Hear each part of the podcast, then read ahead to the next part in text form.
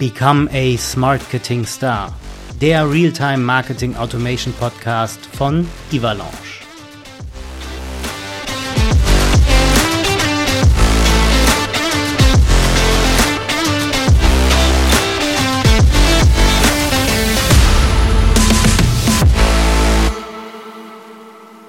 Kategorie Expertentalk. Expertentalk Time hier im Avalanche Realtime Automation Podcast.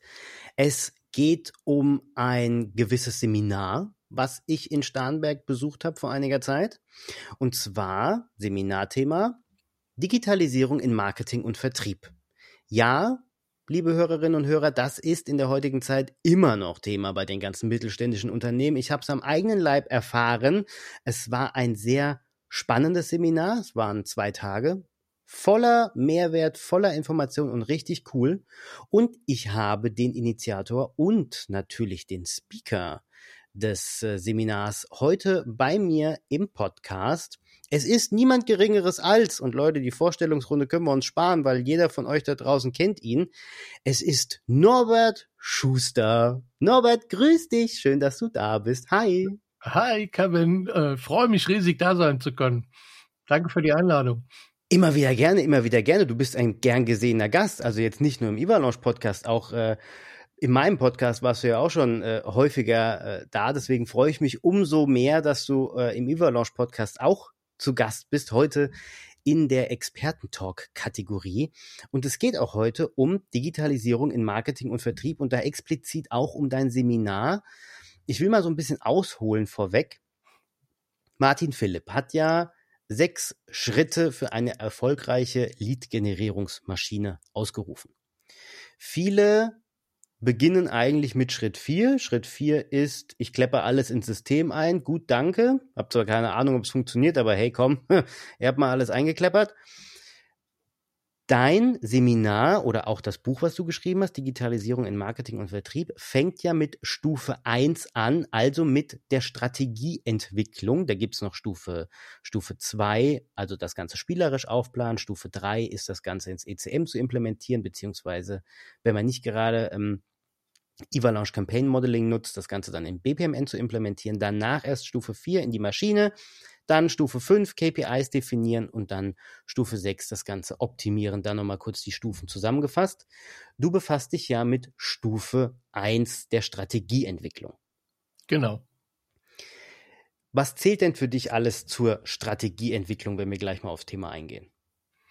Naja, Strategie heißt ja irgendwie mal zu definieren, was will ich haben, was ist mein Ziel und wie erreiche ich das welche Mittel nutze ich dafür, heißt für mich auch, Sachen zu priorisieren, zum Beispiel zu sagen, okay, was machen wir wann, in welcher Reihenfolge, was machen wir vielleicht auch gar nicht, also ganz bewusst sehenden Auges Nein zu sagen und dann eben die passenden Maßnahmen auf die Spur zu setzen. Das ist mal so die grobe, grobe Beschreibung einer Strategie.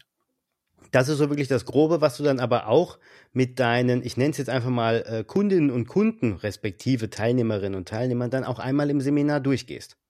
Genau, genau. Also, also mir ist immer das Wichtigste am Anfang, alle Beteiligten müssen verstehen, um was es geht. Das hört sich jetzt so trivial an, aber müssen den Hebel verstehen. Also gerade die, die Vertriebsleitung, die Geschäftsleitung muss verstehen, welcher Hebel steckt in, in dem Thema muss verstehen, dass es kein IT-Thema ist, sondern ein strategisches Thema, das einfach äh, einen Hebel hat auf den Erfolg, auf die Effizienz von, vom gesamten Marketing- und Vertriebsbereich. Und dann macht es Sinn, auch eben so eine Bestandsaufnahme zu machen. Das heißt, wo stehen wir? Was haben wir für Prozesse? Was haben wir für einen Content? Was haben wir für Schmerzen? Was haben wir für Ziele? Welche Beteiligten haben wir? Äh, das einfach mal alles aufzunehmen, bis hin eben, wie gesagt, zu einem Content Audit, wo man einfach mal guckt, welche Content-Bausteine haben wir schon, für welche Buyer-Persona, Personae ist dieser Content geeignet, für welche Stufe im Kaufprozess ist der Content geeignet, welche Touchpoints bespielen wir heute schon, wie bespielen wir die, da ist in der Regel immer ganz, ganz viel Luft auf der eigenen Webseite und auch ganz, ganz viel Luft auf, äh, auf LinkedIn zum Beispiel und da einfach mal eine Bestandsaufnahme zu machen, um zu gucken, von wo starten wir und wie gestalten wir die nächsten Schritte, basieren darauf am besten. Was begegnen die denn eigentlich immer für Menschen im Seminar? Sind das auch Menschen, die dann einfach sagen, nee, das Ding brauchen wir nicht, ich wurde da einfach reingeschubst, äh, aber ich will das eigentlich gar nicht, ich will meine Silos, Marketing und Vertrieb, behalten? Gibt es da so welche? Also die Totalverweigerer gibt es eigentlich nicht, also schon im, auch im offenen Seminar nicht. Es gibt die Skeptiker, ne, die relativ früh schon anfangen mit der Kappa und mit dem Budget und mit den Ressourcen ähm, da empfehle ich immer die, äh, die Walt Disney-Strategie. Ne? Man sagt ja, Walt Disney hätte in seiner Villa drei Räume gehabt. Den Raum des Träumers, des Strategen, des Planers, den Raum des Realisten und den Raum des Kritikers. Und ich empfehle im Seminar, in der Beratung immer erstmal im Raum des Träumers zu bleiben, auch gerne mal einen fünf-, sechsstufigen Nurture-Prozess zu planen mit drei Weichen drin, das heißt noch lange nicht, dass wir das sofort umsetzen. Jetzt sind wir wieder bei, der, bei dem Thema Priorisierung. Aber wir sollten die 100 Prozent mal planen, auf den Tisch legen, an die Wand kleben und dann danach schauen, was müssen wir davon wegnehmen, wie müssen wir kürzen, dass wir pragmatisch starten können. Äh, und das fällt vielen schwer, weil die, sie halt sofort in die Operative gehen. Naja, wir haben es ja gesehen. Ne? Ich war ja auch bei dir im Seminar gewesen. Wir waren da ja zwei Tage im Ivalanche Headquarter ganz oben zu Gast. Äh, du hast da schon in einige Augen gesehen, die wollten gleich ins Operative gehen. Das ging halt einfach ja. dann nicht so, ne? Ja. Ja, und es macht auch keinen Sinn, weil äh, äh, starten zu wollen, motiviert schnell starten zu wollen, das ist noch okay, das kann man bremsen. Ähm, wenn es aber ausgebremst wird durch, oh Gott, das können wir doch eh nicht, wer soll denn den ganzen Content schreiben und, und, und, dann kommst du nie zu den 100 Prozent. Und wie gesagt, wenn du die 100 Prozent hast, dann bin ich wieder bei Pareto, dann lass uns doch vielleicht einfach mit 20 Prozent starten, wenn wir die 100 nicht schaffen. Aber wir wissen, was nach den 20 Prozent kommt. Das ist so ein bisschen die Krux, eben diese strategische Flughöhe einzunehmen. Wie, ähm, wie fängst du dein Seminar an? Also hast ja, oder zumindest ich habe es ja auch gesehen, ähm, du fängst erstmal wirklich mit dem strategischen Teil an, also mit dem, mit dem, mit dem theoretischen Teil meine ich ähm, wo du wirklich alle Leute abholst. Was kannst du vom Seminar erwarten? Wir sprechen alle mal eine Sprache, weil da gibt es ja viele Sprachen da draußen. Ja. Und dann geht es eigentlich auch schon in Anführungszeichen schnell ins erste Doing. Genau. Genau. Also die, der, die Idee von dem Anfang, auch mal den neuen idealtypischen Kaufprozess, Vertriebsprozess, Marketingprozess zu skizzieren äh, die Theorie am Anfang, das sehe ich auch so ein bisschen, um den Teilnehmern einfach Futter zu geben. Äh, es gibt sogar eine Seminarvariante, wo wir direkt ein Strategiepapier erstellen, wo das Ergebnis nach den zwei Tagen ein fertiges digitales Vertriebsmarketing-Strategiepapier ist. Äh, aber wie gesagt, in dem Seminar, in dem du drin warst, ging es darum, erstmal Futter zu liefern, dass ich danach meine Beteiligten, meine Stakeholder im Unternehmen überzeugen kann sagen kann, warum wir tun, was wir jetzt tun. Und dann steigen wir im Prinzip direkt ein und sagen, okay, was ist euer Ziel? Wir haben ja in dem Seminar haben wir ja auch zwei Praxiscases bearbeitet. Ja. Äh, was ist euer Ziel? Wollt ihr Neukundengewinnung, Lead-Generierung, Lead-Entwicklung, MQLs generieren oder geht es bei euch um Cross-Selling und Upselling? Was ist euer Ziel? Wir hatten, das war schön in dem Seminar, zwei verschiedene Ziele. Also ein, eine Gruppe hat sich mit dem Thema Neukundengewinnung, Neukundenentwicklung, Leadmanagement beschäftigt und die andere Gruppe mit dem Thema Bestandskunden. Und dann starten wir sofort in die Frage, wen wollt ihr erreichen? Wer ist euer Wunschkunde, euer idealer Interessent, euer zu reaktivierender Bestandskunde und sind dann eben direkt in die Bayer Persona Arbeitsgruppen gestartet. Richtig. Und da hast du ich weiß gar nicht, was das ist für eine DIN-Norm, aber ein megamäßig großes Plakat ausgerollt mit der Persona. Fünf. Fünf Poster. Oder fünf, ja, fünf Poster, fünf Poster. Aber genau. erstmal so das erste Poster wirklich mit der, mit der Persona. Und jetzt genau. gibt's ja viele ähm, Online-Persona-Generatoren da draußen, oh. ähm, die ähm, wie soll ich sagen, das etwas generisch handhaben. Da ist dann am Ende der Klaus-Uwe Müller aus, keine Ahnung, in der Nähe von Frankfurt am Main. Der ist zwischen 30 und 45 Jahre alt, hat ein Haus, drei Kinder, einen Dackel und einen VW T-Rock. Er spielt gerne Golf, er hat ein Handy, ein Android-Telefon und er ist oft auf LinkedIn unterwegs. Hey, cool. Das hat ja mit einer Persona eigentlich relativ wenig zu tun. Oder zumindest, es ist einfach sehr generisch. Ja, das ist das Problem, dass die meisten Menschen das unter einer Persona verstehen und das natürlich auch finden, wenn sie im Internet danach suchen. Was daraus wird, kann ich jetzt schon prognostizieren. Das landet in der Schublade oder wenn es die Agentur hübsch gemacht hat, an irgendeiner Wand. Aber kein Mensch arbeitet damit. Also von daher, ich nenne mein Modell auch Deep Buyer Persona Profiling, weil wir wirklich halt mit fünf A1-Postern, das ist das Format. Ah, A1, okay. Genau, mit fünf A1-Postern halt wirklich in die Tiefe gehen weil ne, ein Persona-Profil ist nur so gut wie die Ableitung, die ich davon treffen kann. Also müssen wir in die Tiefe gehen. Deshalb äh, fünf Poster inklusive Nutzenanalyse, inklusive Value Proposition, äh, zwei Kartensets, wo wir die Verhaltenspräferenzen rauskriegen wo wir in die Schmerzen tief eintauchen, in die, in die Ziele, wie sich das Buying Center zusammensetzt. Wir nutzen das Kano-Modell, wir nutzen, äh, wo es passt, Jobs to be done. Wir nutzen Insights für die Verhaltenspräferenzen, wir, für, wir nutzen die Meta-Programme, um noch mehr äh, tiefer auf das Verhalten eingehen zu können. Also man ist dann schon mal in, in einem Beratungskontext einen Tag unterwegs, im Seminar haben wir es dann ein bisschen reduziert auf drei, drei Stunden, glaube ich, waren es. Aber wir hatten als Ergebnis wirklich eine tragfähige, zielführende Persona. Und nur so macht es Sinn. Alles andere ist Spielkram und Zeitverschwendung. Auf eine Sache will ich da mal eingehen. Die Verhaltenspräferenzen, die fand ich im Seminar schon extrem spannend. Geh da du doch noch mal näher ein bisschen darauf ein. Ja, es gibt verschiedene Modelle, mit denen man Verhaltenspräferenzen oder Persönlichkeitscodes definieren kann. Ähm, ich habe eine Ausbildung bei Insights gemacht. Das äh, kennt man eher unter dem Namen DISC. Ähm, Insights ist die Erweiterung davon quasi, wo wir gucken, wie tickt ein Mensch. Und das ist dann generell unterteilt in rote, gelbe, grüne und blaue Typen. Das heißt, rot ist so Status, Anerkennung, Rache, Kampf im Business Argumente wie Effizienz, ROI, Wettbewerbsvorteil. Eben der gelbe ist so der Bereich, das ist der, der Neugierige, das ist die Rampensau. Also ich sag mal, wir beide haben definitiv gelbe Anteile. Äh, der Gelbe geht auf die Bühne, der spricht, der ist aber auch neugierig, der sucht Innovationen. Das heißt, das sind so die Argumente im Business dann eben. Der grüne Typ, da geht's um Sicherheit, um Balance, um, um Harmonie. Das ist der Mensch, wo ich einfach im Nurturing-Prozess zum Beispiel Inhalte ausspielen muss, die auf das Thema Vertrauen, Sicherheit, Bewährtheit äh, abzielen. Und der blaue Typ, das ist der typische äh, Zahlen, Daten, Faktenmensch. Da muss ich ins Detail gehen. Heißt, wenn ich eine blaue Persona habe, dann reicht kein One-Pager-Infografik, vielleicht zum Neugierde wecken. Aber dann brauche ich ein White Paper, wo ich in die Tiefe gehe und auch eben die Details angehe.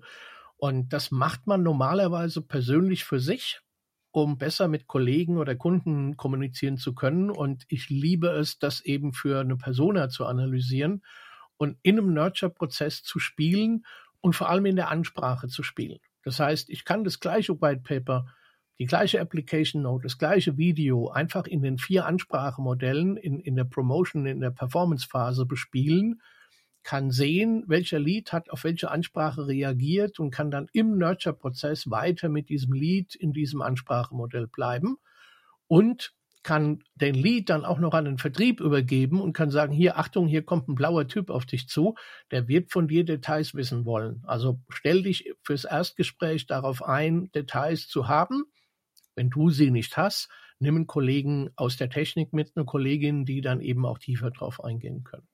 Und da muss man ja nicht mal den Nurturing-Prozess verlassen, beziehungsweise die Strecke verlassen. Es ist ja immer noch die gleiche Strecke. Du musst genau. einfach nur das Ganze über die Personalisierung steuern und dann sagen, hier, du bist blau, du kriegst jetzt Zahlen, Daten, Fakten, Informationen, du bist äh, grün, bei dir ist das Wording ein bisschen sicherheitsbewusst, ein bisschen harmoniebewusst. Bei gelb, das ist ein bisschen, ja, wie du schon gesagt hast, Rampensau-Niveau. Innovation, neue Möglichkeiten. Genau. Und, und Rot ist halt wirklich so ein bisschen mal ähm, auf die Kacke gehauen. Management Level, genau, ja. das ist der Business Case, das sind die Vorteile, die du daraus hast, das wird deine Effizienz steigern und so weiter, ja. Ja, sage ich ja, ein bisschen auf die Kacke gehauen. genau. Da passt ja auch die Farbe dann dazu. Aber mhm. das ist ja dann wirklich, das, das habe ich dann wirklich im Profil, also im, im, im jeweiligen ähm, äh, äh, äh Personenprofil hinterlegt. Kann ich einen Haken machen und kann genau. sagen, A hat darauf reagiert, B hat darauf reagiert, ja. Genau, und dann kann ich entsprechend dann über die Personalisierung, die man halt auch bei Evalanche, aber auch natürlich bei anderen Marketing-Automation-Tools hat, kann ich dann entsprechend agieren und kann sagen, hey, die gelben Typen kriegen die Ansprache, die roten Typen kriegen die Ansprache und so weiter und so weiter und so weiter. Genau. Ein anderes Modell, das habe ich im Seminar jetzt nicht benutzt, weil das kriege ich nicht alles in zwei Tagen im Seminar rein. Das sind die Metaprogramme.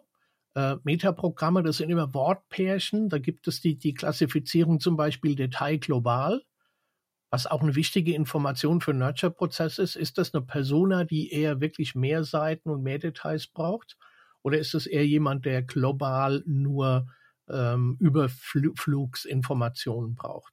Ne? Da gibt's dann, ich sag mal, 10, 14 Stück davon, sowas wie hinzu, weg von, äh, prozedural, optional und so weiter. Und das geht dann halt noch mal mehr in die Tiefe, aber das ist dann eher schon Stoff für eine Beratung, das geht für ein Seminar zu weit.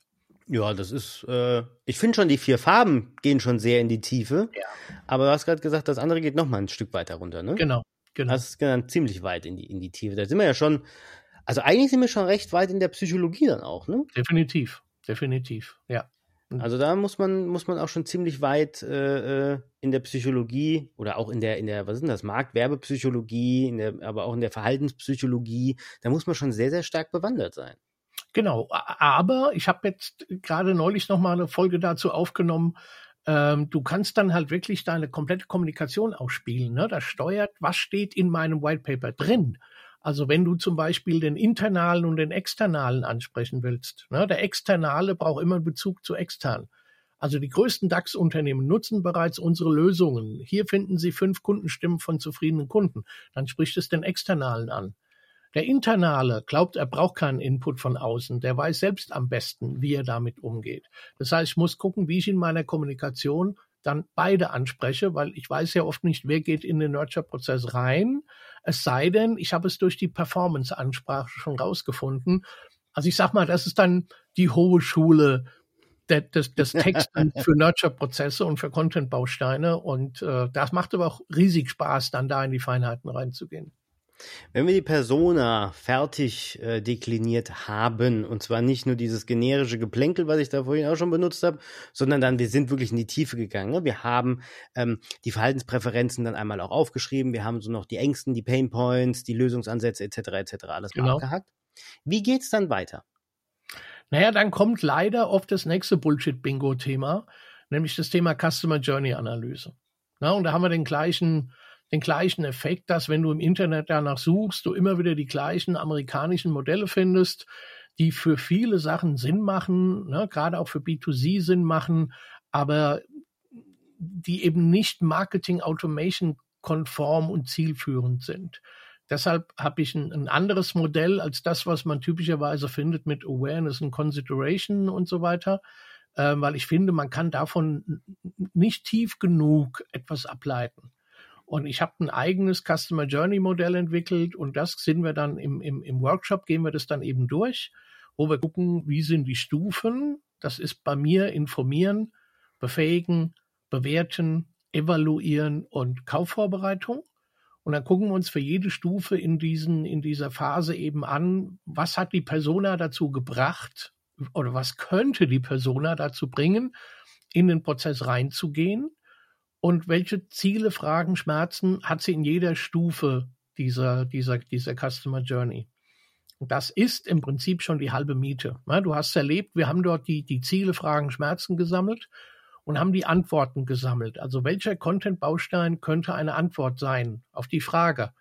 Welcher Content-Baustein könnte den Schmerz lindern, könnte die Frage beantworten? Und da haben wir erstmal einfach nur Brainstorming, einfach nur Headlines gesammelt, Formate gesammelt und haben die für jede Stufe durchdekliniert, haben die Schlüsselnachrichten durchdekliniert. Und wie gesagt, dann ist es nur noch ein kleiner Schritt, das jetzt wirklich auch in den Nurturing-Prozess zu überführen. Ja, es ist aber nicht so, dass jeder oder jede, jede Phase innerhalb des Prozesses, du hast ja fünf Phasen genannt, äh, eine Mail, da ist ja auch mal zwei Mails in einer Phase oder drei Mails in einer Phase. Und das, was du vorhin gesagt hast, Awareness, Consideration, Decision, das äh, altbekannte dreistufige Flywheel des orangenen Kollegen, den Namen mhm. möchte ich jetzt an der Stelle nicht nennen, äh, sagt halt einfach, und ich komme aus dieser Schule, deswegen weiß ich es ja, ähm, eine Mail pro Phase fertig. Ja, sorry, das macht keinen Sinn. Ich verkneife mir jetzt mal das andere Wort. Äh, das macht keinen Sinn. Das ist nicht zielführend. Das ist kein Nurture-Prozess. Das ist einfach eine Aneinanderreihung von E-Mails. Und an der Stelle auch mal gesagt, ich nutze mein Flywheel mit meinen Stufen seit 2012. Also das ist schon lange in Gebrauch und lange schon im Test und ist bei vielen B2B-Unternehmen schon durchlaufen, bis das andere Flywheel irgendwann erstmal um die Ecke kam. Seit 2012, ähm, wir haben 2023. Genau. Ich habe 2012 mein erstes Buch geschrieben, die Inbound-Marketing-Methode, ist heute nicht mehr aktuell, ist über zehn Jahre alt, aber habe damals schon mit diesem Flywheel gearbeitet weil nach der Abschlussvorbereitung kommt der Abschluss und nach dem Abschluss kommt das Cross-Selling und das Upselling und der Wiederkauf. Also das Modell dreht sich eben so lange im Kreis, bis der Kundenlebenswert erschöpft ist beim Kunden oder gefüllt ist beim Kunden. Ähm, und du hast vollkommen recht. Das heißt noch lange nicht, dass wir auch fünf E-Mails haben. Es kann sein, dass wir Stufen zusammenlegen. Es kann sein, dass wir eine Weiche einbauen im Nurture-Prozess, äh, weil das ist eben dann die Stufe danach, wo wir aus dieser Customer Journey einen richtigen Nurture-Prozess machen. Keine doofen fünf Kauf mich E-Mails in Folge, sondern halt wirklich einen Nurture-Prozess, der die Customer Journey des Leads, des Bestandskunden spiegelt. Und da können Weichen drin sein, da ist eine Sales Fastlane drin. Ähm, dann macht das Ganze eben auch richtig Spaß und äh, naja, funktioniert dann halt auch. Darauf wollte ich hinaus, auf die Sales Fastlane, die aber überall in jeder Mail mitschwingen sollte, damit wenn der Kunde, ich nenne es ja immer so heißes wie Frittenfett schon im Vorfeld, damit er einfach draufklicken kann, hier, ich hätte jetzt gern die Beratung, gib mich gleich mal an den Saley weiter, ich habe keinen Bock mehr auf das andere Geplänkel. Genau. Geh mal runter und dann bist du sofort, nämlich ganz am Ende des Prozesses automatisch und beim Sales Guy geht dann die Glocke an, die macht dann bimmelimmelim und da, äh, bitteschön, der hat die Sales Fastlane Glocke geschwungen, ruf den an. Genau, du, du kennst ja meinen grüne Bananeneffekt. Natürlich. Das ist ja in der Einleitung des Seminars ist das ja mit drin und bedeutet ja, ähm, gib einen Lied nicht zu früh an den Vertrieb. Also mach eine Banane nicht zu früh auf, mach sie erst auf, wenn sie reif ist. Und dann kommt natürlich vom Vertrieb oft, ja, aber Norbert, der könnte doch schon reif sein, wenn der die erste oder zweite Stufe im Nurture-Prozess äh, durchlaufen hat. Und genau dafür bauen wir eben diese Sales Fastlane ein, mit der wir auch die, die, die Persönlichkeitstypen ein bisschen unterstützen können, weil der internale Typ vielleicht schneller sagt, ach hör auf, ich brauche keinen Anwenderbericht. Wenn ich glaube, das ist richtig, dann glaube ich das. Ich will jetzt mit dem Vertrieb reden. Ja? Der Externale läuft vielleicht weiter im Prozess und guckt sich noch die Referenzen an und die Kundenstimmen an. Das heißt, damit können wir auch im Nurture-Prozess auf die Persönlichkeitstypen eingehen und können mit der Sales Fastlane äh, äh, eben steuern, dass kein Lead irgendwie im Nurture-Prozess rumdümpelt, sondern genau dann, wenn es Zeit dafür ist, im Vertrieb landet. Gestattest du mir, dass ich ganz kurz deinen grüne Bananeneffekt mal aus meiner Wahrnehmung heraus ähm, reflektiere? Aber gerne doch, ich bin gespannt. Ja, weil ich muss, ich muss dich ja fragen, weil er ist ja wirklich dir, du hast ihn dir schützen lassen. Genau. Deswegen, also da kommt immer ein, ein kleines R noch oben dran für Registered Trademark. Also es ist Norberts grüne Banane-Effekt. Und der ist, wenn ich es jetzt äh, so in meinen Worten wiedergebe, wir alle am Anfang sind immer grüne Bananen. Also wir sind noch unreif. Wenn du uns jetzt schon aufmachen würdest, ehrlich, schmeckt nicht. Sorry.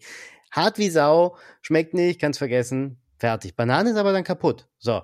Also wir müssen reifen. Wir reifen also. Bananen lässt man ja reifen, indem man sie entweder liegen lässt oder man legt sie der Sonne aus, je nachdem, ähm, wie schnell man sie denn ähm, gereift haben möchte. Und so ähnlich ist es ja dann auch bei den Mails. Eine Person ist etwas schneller reifer, die andere Person braucht etwas länger. Wir werden aber alle so gelb mit der Zeit. So. Und wenn wir schon so leichte braune Flecken kriegen dann sind wir schön süß und dann können wir auch gegessen werden. Wenn wir allerdings hinten raus arschbraun werden, ja, dann ist vorbei. Ja, dann sind wir hinten runtergefallen, dann war der Sales Guide zu spät. Kannst genau. du hinten raus vielleicht noch Bananenbrot machen, das war's dann aber. Je nachdem, wie braun die Banane ist. Wenn sie zu braun ist, brauchst du auch kein Bananenbrot mehr machen, dann schmeckt es nämlich genauso wenig. Aber mal sinnbildlich verdeutlicht, wir werden mit der Zeit des Reifens auch immer süßer. Und wenn wir am leckersten sind, dann kann uns auch der Sales Guy am Ende pflücken und kann uns entsprechend öffnen. Schönes Bild. Schöne Ergänzung zu meinem Bild, ja. Ja, aber so, so, ne, so habe ich mir das auch damals im, im, im Seminar vorgestellt. Ja, es ist ja eigentlich auch nichts anderes. Wenn wir so ganz leichte braune Flecken haben, sind wir echt am, am, am besten oder ist die Banane einfach am schmackhaftesten. Dann öffnen, ja. dann essen und dann sind wir aber auch am empfänglichsten. So, ja. dann haben wir es. Und das ist ja das, was der grüne Bananeneffekt bei dir eigentlich beschreibt. Genau, aber da wir aber die Vorgeschichte nicht kennen, ne, es kann ja sein, dass ein Unternehmen heute sagt, oh, wir sollten uns mal damit beschäftigen, sucht heute, steigt heute ein, dann ist es definitiv eine grüne Banane. Wenn das Unternehmen aber schon ein halbes Jahr Workshops gemacht hat, Arbeitskreise gebildet hat, schon gesucht hat, schon gemacht hat, schon getan hat, dann ist ja schon eine gewisse Reife da, was wir nicht wissen können, wenn jemand in den Nurturing-Prozess reingeht. Deshalb bieten wir im Prinzip für beide Zustände eine Lösung, für die grüne Banane geh weiter im Nurture-Prozess, lass dich weiter reifen. Und für die Banane, die schon relativ gelb ist, die kann die Sales Fastlane nehmen, kann die Abkürzung nehmen und kommt dann eben direkt in den Vertrieb. Richtig, ist ja genauso wie, wie beim Lebensmitteleinzelhandel auch. Da liegen ja auch gelbe Bananen zwischen grünen Bananen. Genau, genau. Ganz einfach. Ja.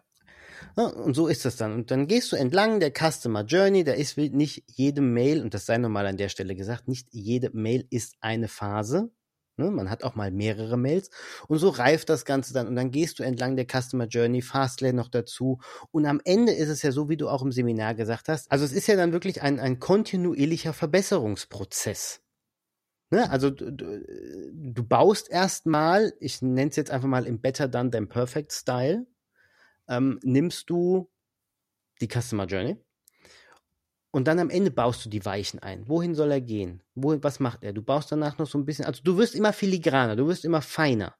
Genau. Ja, und das machst du dann halt wirklich im kontinuierlichen Verbesserungsprozess. Du machst erstmal better than than perfect und am Ende perfektionalisierst du oder optimierst du. Äh, genau, also ein ganz wichtiger Tipp, bitte bildet keine Arbeitsgruppe, die zwei Jahre lang Systeme aussucht. Das ist sowas von nicht zielführend. Ähm, macht die Strategie, macht auch einen Prozess, macht auch einen Content, fangt an. Ich muss mir noch keine Gedanken über Reminder-Schleifen machen oder über Alternativ-Content machen, wenn ich noch gar nicht weiß, wo ich ihn brauche. Also von daher relativ schnell an den Start gehen, relativ schnell Erfahrungen sammeln und dann einfach optimieren. Und dann kann es genau, wie du es eben beschrieben hast, passieren, dass wir merken, oh, ein White Paper reicht gar nicht. Das Thema hat ja noch viel mehr Aspekte. Wir brauchen vielleicht zwei oder drei White Paper. Das heißt, wir haben im Prinzip so einen kleinen Stream alleine in der Phase befähigen wo wir dann zwei oder drei Inhaltsbausteine anbieten. Aber seht so einen Nurture-Prozess wirklich wie ein agiles Tool, mit dem ihr relativ schnell an den Start gehen könnt. Und ich sag mal, wer, wer Evil Launch einsetzt, der weiß, dass man relativ schnell mit so einem Nurture einfach starten kann. Da brauche ich keine Arbeitsgruppe zwei Jahre lang machen, sondern ich fange an, sammle Ergebnisse und gehe sofort in die, in die Optimierung rein. Ja, Genau, genau so. Und jetzt hapert's ja aber dann bei den meisten, und das hatten wir ja im Seminar dann am Ende auch, es hapert ja an genau einer Sache dann am Ende immer. Du meinst den Vertrieb mitnehmen? Auch. Auch. Okay, es hapert an zwei Sachen. Entschuldigung. du musst den Vertrieb mitnehmen. Du musst aber auch den Content haben. Ja, natürlich. Da, da bin ich jetzt einfach mal so äh, etwas flapsig drüber weggegangen. Ja, natürlich. Du musst diesen Content auch in die Welt bringen und produzieren lassen. Und ich sag mal, in der schönsten aller Welten hast du in deinem Workshop die Content-Menschen schon mit dabei gehabt.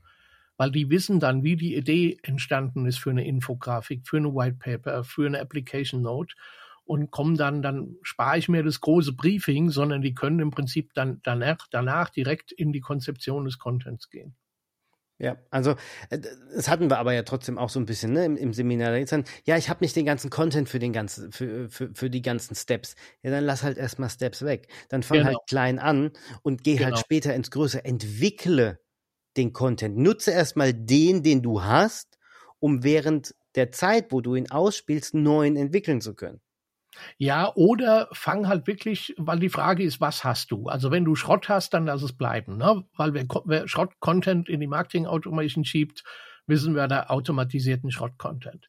Also bitte kein Shot-Content benutzen, sondern dann lieber sagen, okay, wir fangen mit dem ersten Content-Baustein an, alle Power nur in diesen ersten Content-Baustein, um den Rest kümmern wir uns noch gar nicht.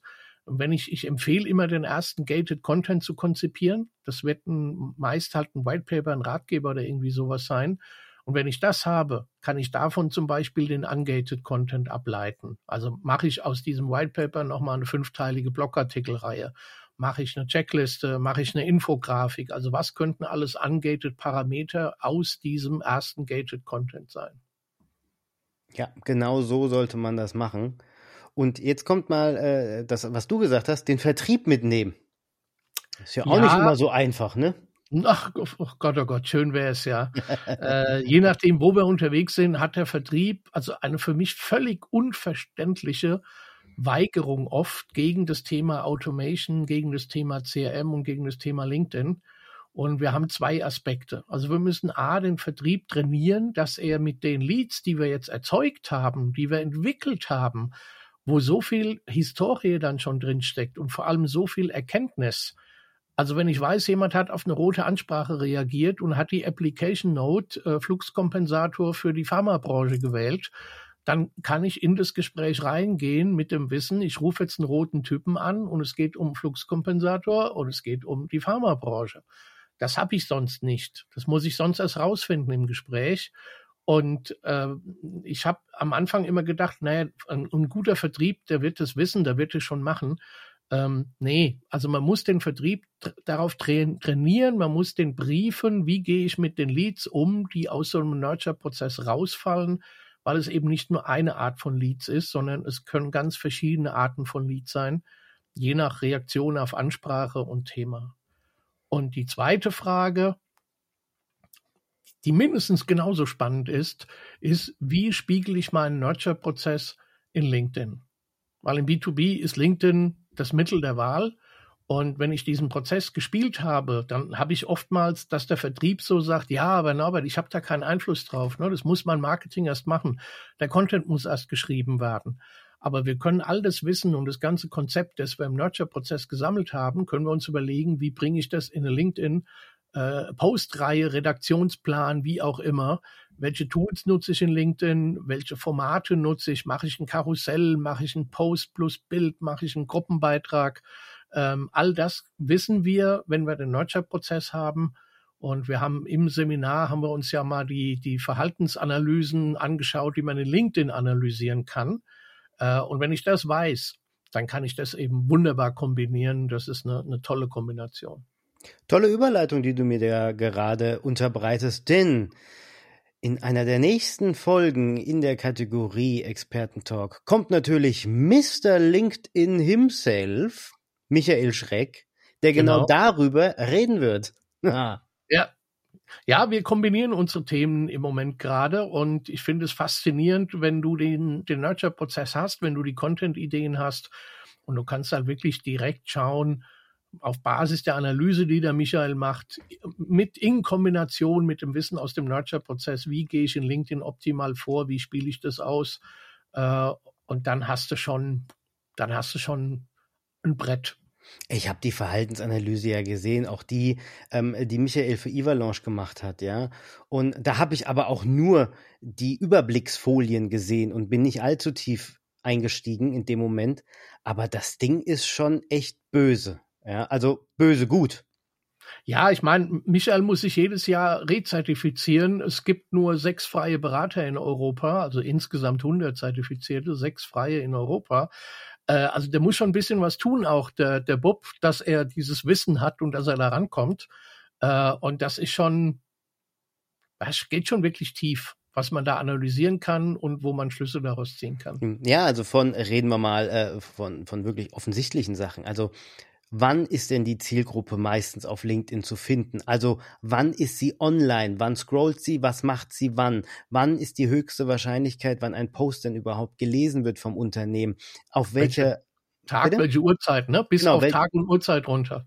Bis auf Tag und Uhrzeit runter, ja. Also wer samstags die ganze Zeit postet, äh, so um Samstag, sagen wir mal 17 Uhr, Ist vielleicht nicht gerade das Klügste. Man sollte da vielleicht mal auf die Verhaltensanalyse dann von Michael gucken. Ähm, wann ist denn zu posten? Es gibt ja die allgemeine Behauptung, montags bis freitags so von 7.30 Uhr bis 9.30 Uhr und dienstags nochmal so von 11 bis 12. Das ist so die allgemeine Verbreitung. Auch wenn man googelt, findet man diese, äh, diese Daten. Das ist aber bei weitem nicht so, wenn man mal etwas tiefer in die Verhaltensanalyse guckt. Das mag vielleicht, wenn man von der Gaußschen Glockenkurve mal ähm, ausgehen, die breite Masse sein, aber ist denn da überhaupt meine Zielgruppe oder liest die nicht vielleicht lieber mittwochs abends um 18 Uhr? Ha? Das geht ja so weit, dass du bei der gleichen Persona, wenn es ein Mann oder eine Frau ist, dass du äh, unterschiedliche Tageszeiten posten solltest. Ja, ähm, plus soll ich eher bildhaft schreiben, posten? Ähm, wie lang sollte der Post sein? Also da kann man wirklich viel rauslesen und das erhöht einfach die Treffergenauigkeit. Ich habe es ähm, mir ja angehört im Seminar auch, wo Michael da schon was zu gesagt hat.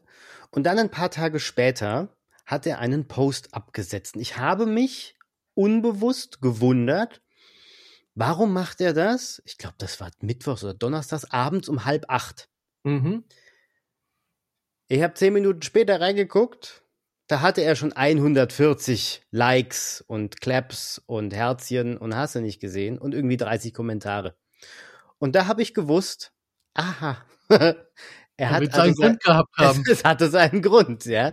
Also mhm. seine Zielgruppe er hat sich ja logischerweise selbst analysiert und seine Zielgruppe ist halt entsprechend an dem Tag abends unterwegs. Also postet er auch an dem Tag abends für die höchstmögliche Reichweite. Guck an. Ja, es hat funktioniert. Also es hat schon A seine Daseinsberechtigung und B seinen Sinn. Und wenn man das weiß und man weiß auch, wie kann man denn beispielsweise seinen Social Selling Index erhöhen, ab welcher Stufe innerhalb dieses Index wird man denn mehr gesehen? Was ist denn überhaupt dann relevant und wie geht man das Ganze an? Dann kann man da schon richtig extrem viel bewegen und auch im Nurture-Prozess oder in, in, innerhalb der Customer Journey da richtig, richtig viel machen. Also wenn man das kombiniert, dann hat man wirklich eine Win-Win-Situation und dann ist das, geht da richtig die Luzi ab. Das war für mich auch der Antrieb, ein neues, eine neue Wortmarke anzumelden der Currywurst-Pommes-Effekt. Das habe ich gesehen. Currywurst ist cool alleine. Pommes ist cool alleine, aber gemeinsam äh, ist es mit das beliebteste Kantinenessen in ganz Deutschland und äh, so sehe ich auch die Kombination. Eine Marketing Automation, sag ich mal, ist der Curry, die Wurst ist das CM-System und der Ketchup ist LinkedIn. Sehr Curry, nice. Wurst, Pommes, Marketing Automation, CRM, Mayo. Und so sehe ich das wirklich im B2B, wenn du heute ein, ein sau eine saubere Strategie hast, wenn du einen echten Nurturing-Prozess aufbaust, wenn du das kombinierst mit LinkedIn und das Ganze noch mit deinem CRM-System integrierst und verbindest, dann hast du eigentlich die ideale Basis für alle Vertriebsziele, die du im, im, im im Marketing und Vertrieb haben kannst. Vom Lead Management über Cross-Selling, über Account-Based Marketing. Also damit kannst du alle Bereiche wunderbar bedienen. Jetzt haben wir ja erstmal auch nur wirklich an der Oberfläche gekratzt die ganze Zeit. Wir sind immer noch, wenn wir mal von den sechs Stufen nochmal ausgehen, die ich am Anfang des Podcasts gesagt habe, immer noch bei Stufe 1, respektive 1a, wenn wir noch LinkedIn dazu nehmen. Aber da waren wir noch immer nicht in Stufe 2. Also liebe Hörerinnen und Hörer, steckt wirklich viel Zeit, viel Hirnschmalz in Stufe 1, weil dann ist Stufe 2, 3, 4, 5, 6, mehr oder weniger zumindest, ein Kinderspiel. Ja, also ja. das sei an der Stelle einfach nochmal gesagt, weil also dein Seminar ging jetzt zwei Tage. Du hältst natürlich auch noch Workshops, du hältst natürlich auch noch längere Sachen, auch mit Michael zusammen. Du bist ja überall mittlerweile unterwegs, wo du das Ganze dann auch präsentierst. Ja, und einfach dieses Verständnis zu bekommen, erstmal strategisch zu denken, in den Raum der Träume zu gehen, das war ein sehr schönes Beispiel, äh, gerade auch übrigens zum 100. Geburtstag von Disney, davon mal abgesehen, ähm, sich auch erstmal etwas zu wünschen und dann Persona aufbauen, die Needs. die, ähm, die Verhaltenspräferenzen. Was für Painpoints hat er? Was nutzt er denn? Was macht er denn? Was tut er denn? Wie agiert er denn? Etc. pp. Das alles aufzusetzen, das alles auch mal niederzuschreiben. Wir hatten da ja, hast du auch schon gesagt, zwei Fälle, wo wir das Ganze einmal gegenübergestellt haben. Das war einmal Cross-Upsell und einmal war es Neukunden. Neukunden-Nurture und dann quasi einmal auch die Customer Journey spielerisch darstellen, erstmal wirklich auf einen Zettel zu schreiben, nein, nicht gleich in ein Programm, sondern wirklich so blöd wie es sich anhört, auf einen Zettel mit einem Stift und mit Papierkarten und aufzuschreiben, wann wird denn bespielt, wann wird gewartet, wie wird gewartet, was ist der Inhalt einer neuen Mail, wo ist die Sales Fastlane etc. pp, wie schreibe ich den an, was mache ich denn da?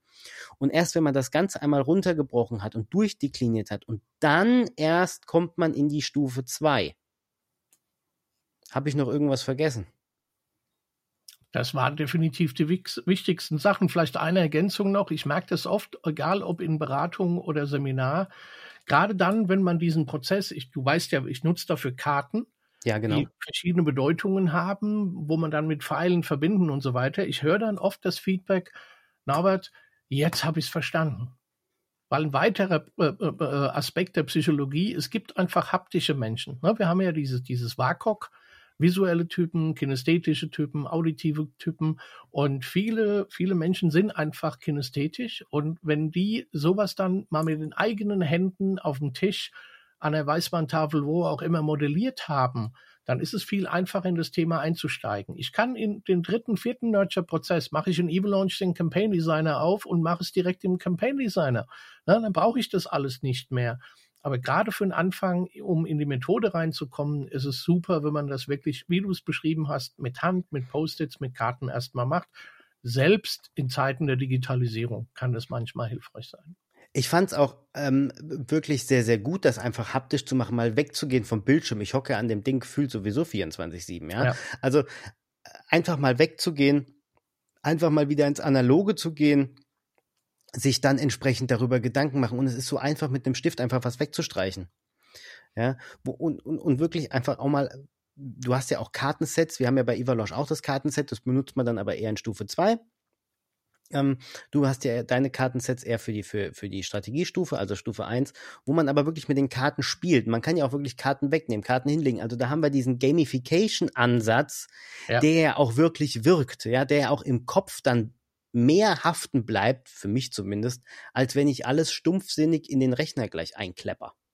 Und du hast den Effekt, wir sollten diesen Prozess ja idealerweise mit Marketing und Vertrieb zusammen machen. Das geht nicht, wenn einer am Rechner sitzt und irgendwas vor sich hin malt. Richtig. Aber wenn diese gemeinsame Gruppe dann die Karten hin und her schubst und die Pfeile malt und, und, und, das finde ich immer wieder so, so, so inspirierend, dass die kommen rein in den Raum und ich bin Marketing und du bist Vertrieb, ne, und umgedreht. Du bist doof, ich bin gut, umgedreht, ne, bla, bla, bla. Wenn die aber in der Gruppe sind und die Karten hin und her schieben und den Prozess malen und diskutieren und nochmal diskutieren, dann ist es auf einmal eine Gruppe. Dann schwinden auch so die, die, die Schranken, die, die, die Gräben zwischen Vertrieb und Marketing, weil die dann gemeinsam an dieser Aufgabe arbeiten. Dann kommen wir an dieser Stelle einmal zur Abschlussfrage an der Stelle.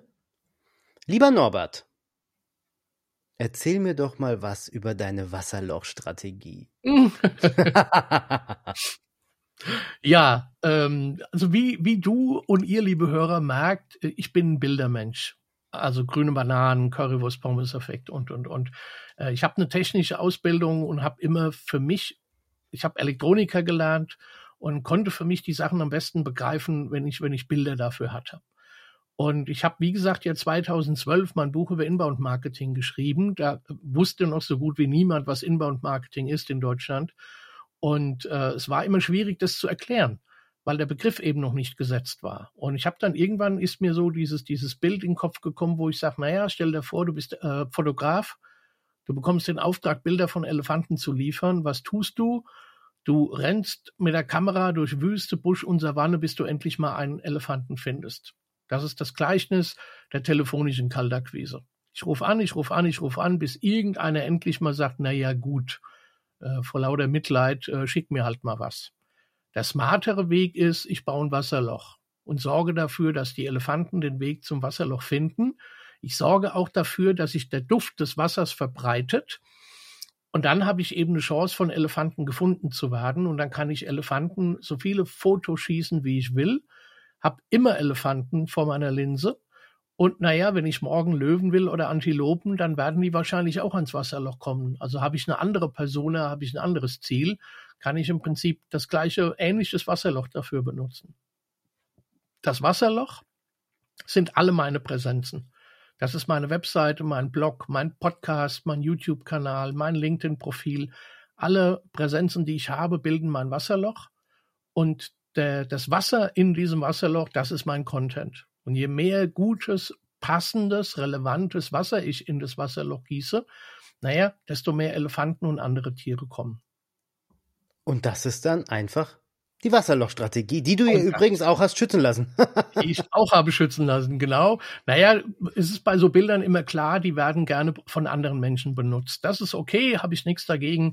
Äh, ich finde es immer nur ein bisschen komisch, wenn sie es als ihre Idee ausgeben. Und deshalb habe ich mir einfach angewöhnt, meine Wortschöpfungen, meine Methoden einfach auch schützen zu lassen. Ja, das ist ja auch richtig auch so. für den Eigenschutz. Ist ja auch richtig so, um Gottes Willen.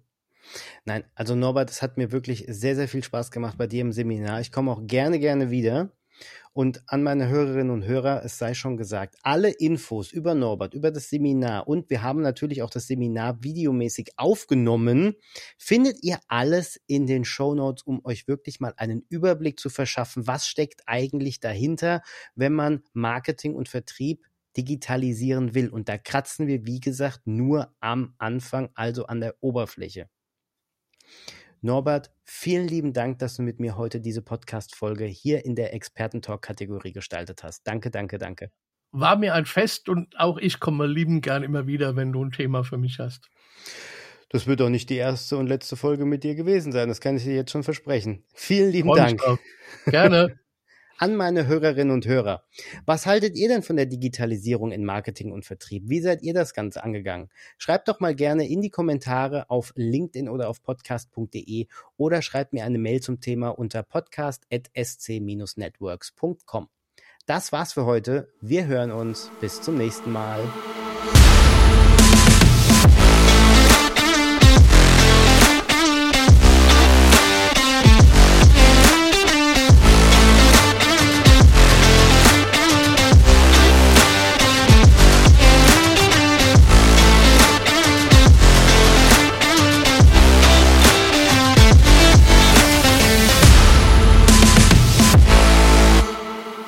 Weitere Informationen zum Podcast und die Abstimmung zum Smartketing Star 2024 gibt es auf www.ivalanche.de.